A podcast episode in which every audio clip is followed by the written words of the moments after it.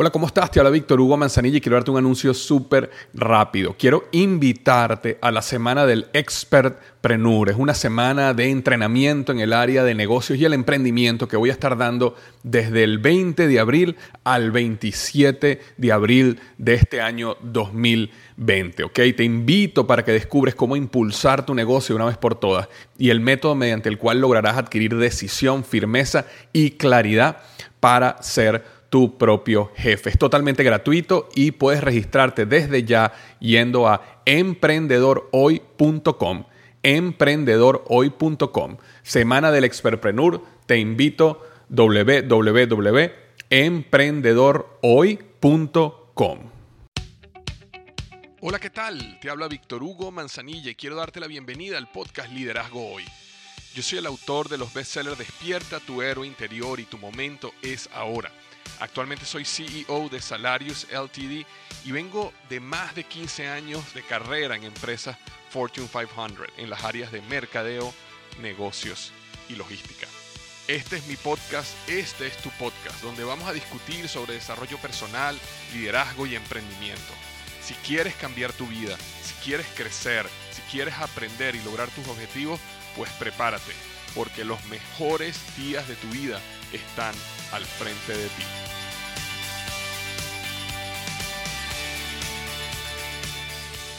Hola, ¿qué tal? Bienvenido al episodio número 224 del podcast Liderazgo Hoy. Y vamos a estar tocando un tema muy interesante, el nuevo mundo post-coronavirus, el nuevo mundo post-coronavirus. Esta semana uno de mis mentores me envió un artículo y me dijo, Víctor, deberías leer este artículo. Este mentor mío, Harald Brown, es alemán y el artículo que me mandó es de un alemán llamado Matthias Horks.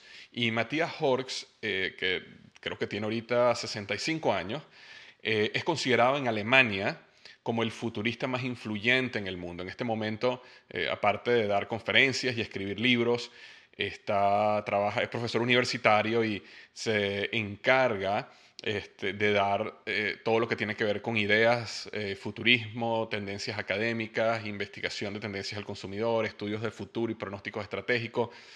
Entonces, él me mandó este artículo y me pareció fascinante. Entonces, eh, traducí el artículo y básicamente lo que quiero es leerles el artículo a ustedes de este nuevo mundo post-coronavirus. ¿Por qué?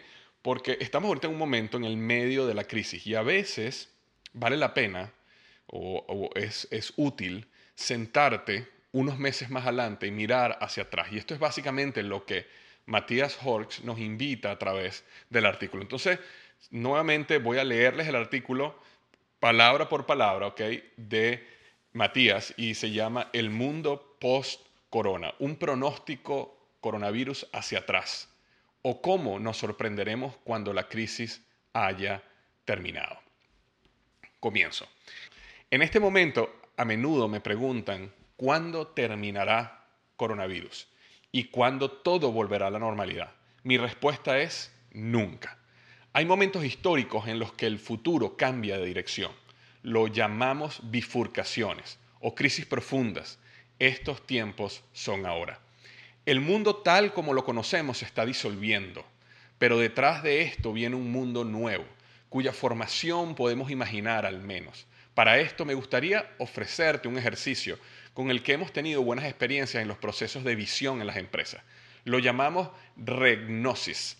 A diferencia de la prognosis, no miramos hacia el futuro con esta técnica, pero desde el futuro miramos hacia atrás. Suena loco, vamos a intentarlo. La regnosis, nuestro mundo en otoño del 2020. Imaginemos una situación en otoño, digamos septiembre del 2020. Estamos sentados en un café callejero en una gran ciudad. Hace calor y la gente vuelve a caminar por las calles. Se mueven de manera diferente. Es todo igual que antes. Saben el vino, el cóctel y el café como solían hacerlo, como lo hizo antes del coronavirus, o mejor. Mirando hacia atrás, ¿de qué nos sorprenderá? Nos sorprenderá que nuestro distanciamiento social rara vez haya provocado un sentimiento de aislamiento. Por el contrario, después de un shock paralizante inicial, muchos de nosotros nos sentimos aliviados de que las constantes carreras, conversaciones y comunicaciones en una multitud de canales se detuvieran de repente.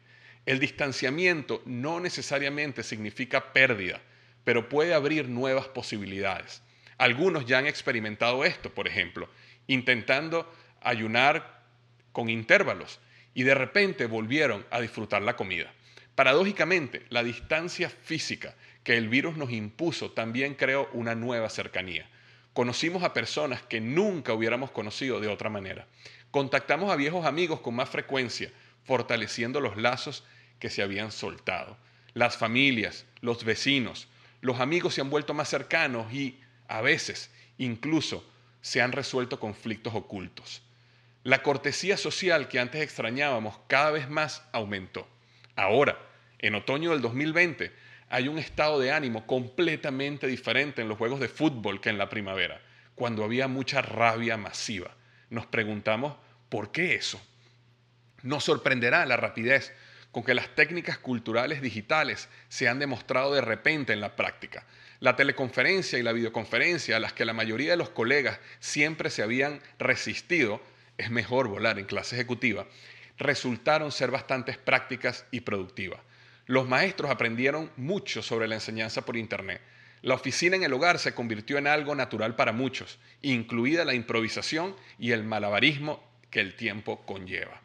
Al mismo tiempo, las técnicas culturales aparentemente obsoletas experimentaron un renacimiento. De repente recibiste no solo el contestador automático cuando llamaste, sino personas reales el virus generó una nueva cultura de largas llamadas telefónicas sin que la gente hiciera malabares con una segunda pantalla. Los mensajes mismos de repente tomaron un nuevo significado. Realmente te comunicaste de nuevo. Ya nadie esperaba más. Nadie estaba estancado. Esto creó una nueva cultura de accesibilidad y de compromiso. Las personas que nunca llegaron a descansar debido a la agitada carrera, incluidas las personas jóvenes, de repente salieron a caminar una actividad que antes desconocían. Leer libros de repente se convirtió en un culto. Los reality shows de repente parecían incómodos y toda la trivia basura, la basura para el alma que fluía por todos los canales, por todos los canales de televisión parecía ridícula. No, no desapareció por completo, pero estaba perdiendo valor rápidamente. ¿Alguien puede recordar el debate sobre la corrección política? El número infinito de guerras culturales ¿Qué nos preguntaremos? ¿Fue todo eso? Las crisis funcionan principalmente para disolver viejos fenómenos, haciéndolos superfluos. El cinismo, una forma casual de devaluar el mundo, se desvaneció repentinamente. La exageración y la cultura del miedo y la histeria en los medios de comunicación fueron limitadas después de un breve primer brote. Además, la serie infinita de crímenes crueles alcanzó su punto de inflexión. Nos sorprenderá que se desarrollaron medicamentos en el verano que aumentaron la tasa de supervivencia. Esto redujo la tasa de mortalidad y convirtió al coronavirus en un virus con el que tenemos que lidiar, al igual que la gripe y muchas otras enfermedades. El progreso médico ayudó, pero también aprendimos que no era tanto la tecnología, sino un cambio crucial en el comportamiento social. El factor decisivo fue que las personas podían ser solidarias y ser constructivas a pesar de las restricciones radicales. La inteligencia humano-social ha ayudado. La tan preciada inteligencia artificial que prometió resolver todo solo ha tenido un efecto limitado en el coronavirus. Esto ha cambiado la relación entre la tecnología y cultura. Antes de la crisis, la tecnología parecía ser la panacea, la portadora de todas las utopías. Nadie, o solo unas pocas personas duras, todavía creen en la gran redención digital de hoy. La gran exageración tecnológica ha terminado. Nuevamente estamos volviendo nuestra atención a las preguntas humanas. ¿Qué es la humanidad? ¿Qué significamos el uno para el otro? Nos asombra ver cuánto humor y humanidad surgió realmente en los días del virus. Nos sorprenderá hasta qué punto la economía podría reducir el colapso, algo que se predijo durante cada aumento de impuestos antes de la corona y cada intervención del gobierno. Aunque hubo un abril negro, una profunda recesión económica y una caída del 50% en el mercado de valores, aunque muchas empresas se declararon en quiebra, se redujeron o mutaron a algo completamente diferente, nunca llegó a cero. Como si la economía fuera un ser que respira y que también puede dormir la siesta o dormir e incluso soñar. Hoy en otoño hay una nueva economía global nuevamente. Pero la producción global, justo a tiempo, o en inglés dicen just in time, con enormes cadenas de valor ramificadas en las que se transportan millones de piezas individuales en todo el planeta, ha sobrevivido. Actualmente se está desmantelando y reconfigurando. Las instalaciones de almacenamiento provisional, depósitos y reservas están creciendo nuevamente en todas partes, eh, en todas partes en las instalaciones de producción y servicio. La producción local está en auge, las redes se están localizando y las artesanías se están experimentando un renacimiento. El sistema global se está desplazando hacia la globalización, la localización de lo global. Nos sorprenderá que incluso la pérdida de activos debido a la caída del mercado de valores no duele tanto como se sintió al principio. En el nuevo mundo la riqueza de repente ya no juega un papel tan decisivo. Los buenos vecinos y un floreciente huerto son más importantes. Podría ser que el virus ha cambiado nuestras vidas en una dirección que queríamos cambiar de todos modos, regnosis, hacer frente al presente a través de un salto hacia el futuro. ¿Por qué este tipo de el escenario del futuro parece tan irritantemente diferente de un pronóstico clásico? Esto está relacionado con las propiedades específicas de nuestro sentido del futuro. Cuando miramos hacia el futuro, normalmente solo vemos los peligros y problemas que nos presentan que se acumulan en barreras insuperables cuando una locomotora que sale del túnel que nos atropella. Esta barrera del miedo nos separa del futuro. Es por esto que los futuros de horror son siempre los más fáciles de representar. Regnosis, por otro lado, forma un ciclo de conocimiento en el que nos incluimos a nosotros mismos y nuestro cambio interno en el futuro. Nos conectamos internamente con el futuro y esto crea un puente entre hoy y mañana. Se crea una forma de mente futura. Si lo haces bien, se crea algo como inteligencia futura. Somos capaces de anticipar no solo los eventos externos, sino también las adaptaciones internas con las que reaccionaremos ante un mundo cambiado. Eso se siente muy diferente de un pronóstico que siempre tiene algo muerto, estéril en su carácter anticipatorio. Dejamos la rigidez del miedo y volvemos a la vitalidad que pertenece a cada futuro verdadero. Todos conocemos la sensación de superar con éxito el miedo. Cuando vamos al dentista para recibir tratamiento, nos preocupa mucho tiempo por adelantado. Perdemos el control cuando llegamos a la silla del dentista y nos duele antes de que debería dolernos. Al anticipar este sentimiento nos bañamos en miedos que pueden abrumarnos por completo. Una vez que hemos sobrevivido al tratamiento, hay una sensación de afrontamiento. El mundo se ve joven y fresco nuevamente y de repente estamos llenos de impulso. Neurobiológicamente, el miedo, a la, adrenalina es reemplazado por dopamina, un tipo de droga endógena del futuro. Mientras que la adrenalina nos lleva a huir o luchar, que no es realmente productivo en la silla del dentista e igual de inútil en la lucha contra el coronavirus, la dopamina abre nuestras sinapsis cerebrales. Estamos entusiasmados con lo que está por venir, curiosos, previsores. Cuando tenemos un nivel saludable de dopamina, hacemos planes, tenemos visiones que nos llevan a la, acción prospectiva. Sorprendentemente, muchos experimentan exactamente esto en la crisis del coronavirus. Una pérdida masiva de control de repente se convierte en una verdadera intoxicación de lo positivo. Después de un periodo de desconcierto y miedo, surge una fuerza interior. El mundo termina, pero con la experiencia de que todavía estamos allí, surge una especie de nuevo dentro de nosotros. En medio del cierre de la, civilización corremos por bosques o parques o por espacios casi vacíos.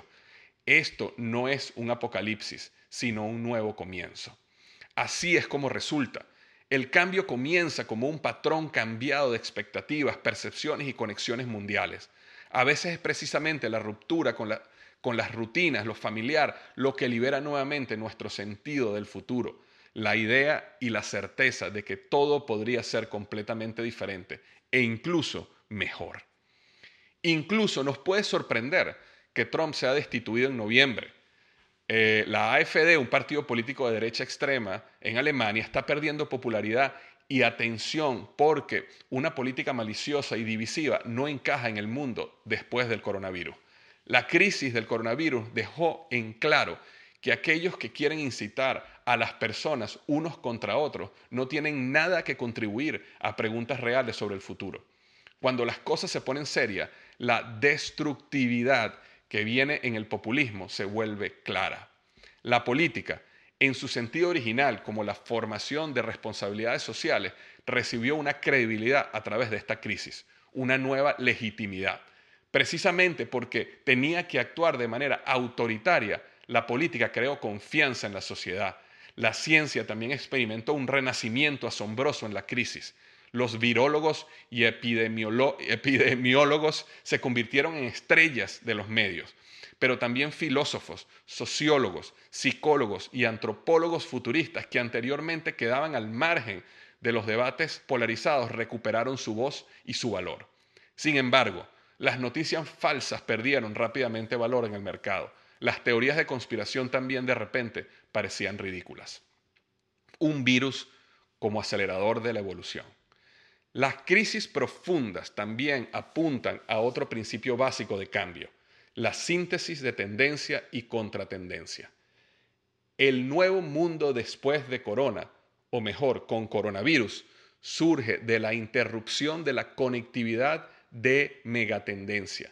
Política y económicamente este fenómeno también se llama globalización, la interrupción de la conectividad a través del cierre de fronteras, separaciones, reclusiones, cuarentenas, no conduce a la evolución de las conexiones, pero permite la reorganización de las cosas que mantienen unido a nuestro mundo y lo llevan al futuro. Hay un salto de fase en los sistemas socioeconómicos. El mundo por venir apreciará la distancia nuevamente y esto hará que la conexión sea más cualitativa. Autonomía y dependencia, apertura y cierres se reequilibran. Esto puede hacer que el mundo sea más complejo, pero también más estable. Esta transformación es de gran medida un proceso evolutivo ciego, porque uno falla, prevalece lo nuevo, lo viable. Al principio, esto te marea, pero luego muestra su significado interno y lo que conecta las paradojas en un nuevo nivel es sostenible. Este proceso de complejación, que no debe confundirse con complicación, también puede ser diseñado conscientemente por las personas. Los que puedan que hablen el lenguaje de la próxima complejidad serán los líderes del mañana, los portadores de esperanza, los prometedores Greta. De hecho, voy a repetir esto. Este proceso de complejación, que no debe confundirse con complicación, también puede ser diseñado conscientemente por las personas. Los que puedan, escuchen esto, que hablen el lenguaje de la próxima complejidad serán los líderes del mañana, los portadores de esperanza, los prometedores Gretas. A través de Corona adaptaremos toda nuestra actitud hacia la vida, el sentido de nuestra existencia como seres vivos en medio de otras formas de vida. Cada crisis profunda deja una historia, una narrativa que apunta lejos en el futuro. Una de las imágenes más fuertes dejadas por el virus corona son de los italianos haciendo música en los balcones. La segunda imagen nos fue enviada por imágenes satelitales que de repente mostraron las áreas industriales de China e Italia libres de smog. En 2020 las emisiones humanas de CO2 caerán por primera vez. Ese mismo hecho nos hará algo. Si el virus puede hacer algo, ¿podemos posiblemente hacerlo? Quizás el virus era solo un mensaje del futuro. El mensaje drástico es, la civilización humana se ha vuelto demasiado densa, demasiado rápida y sobrecalentada está corriendo demasiado rápido en una dirección en la que no hay futuro, pero puede reinventarse, reiniciar el sistema, enfriarse, música en los balcones. Así es como funciona el futuro. Este artículo nuevamente fue escrito por Matías Horks y eh, él permite eh, repetirlo, copiarlo libremente con el crédito a www horx.com. Quería dejarle este artículo, espero que los ayude. Y yo tuve que leerlo varias veces eh, porque cada párrafo me parecía muy profundo. Y saqué muchas cosas de acá, ¿ok? Muchas cosas me parecieron interesantes y esperanzadoras. Pero lo que quería dejarte hoy en este mensaje de esperanza es justamente de que esto nunca va a acabar, sino viene una nueva realidad. Y mientras antes nosotros logramos entender, mientras antes logremos conectar, mientras antes logramos adaptarnos a esta nueva realidad, muchísimo más éxito, liderazgo tendremos en el futuro. Como toda crisis en el momento oscuro, todo se ve así, oscuro, negro, triste, hay miedo, hay ansiedad, hay estrés. Pero sabemos que hay un otro lado, sabemos que va a pasar. Y esta visión de Matías sentado en septiembre del 2020 mirando hacia atrás ayudó mucho a entender cómo el mundo va a ser transformado completamente y cómo nosotros podemos empezar desde ya a prepararnos para ese mundo para poder maximizar nuestras probabilidades de éxito a medida que transitamos con él. Muchísimas gracias. Espero que este eh, artículo que leí y este podcast te sea de ayuda en este proceso. Y recuerda, y lo digo hoy con más certeza que nunca, los mejores días de tu vida están al frente de ti.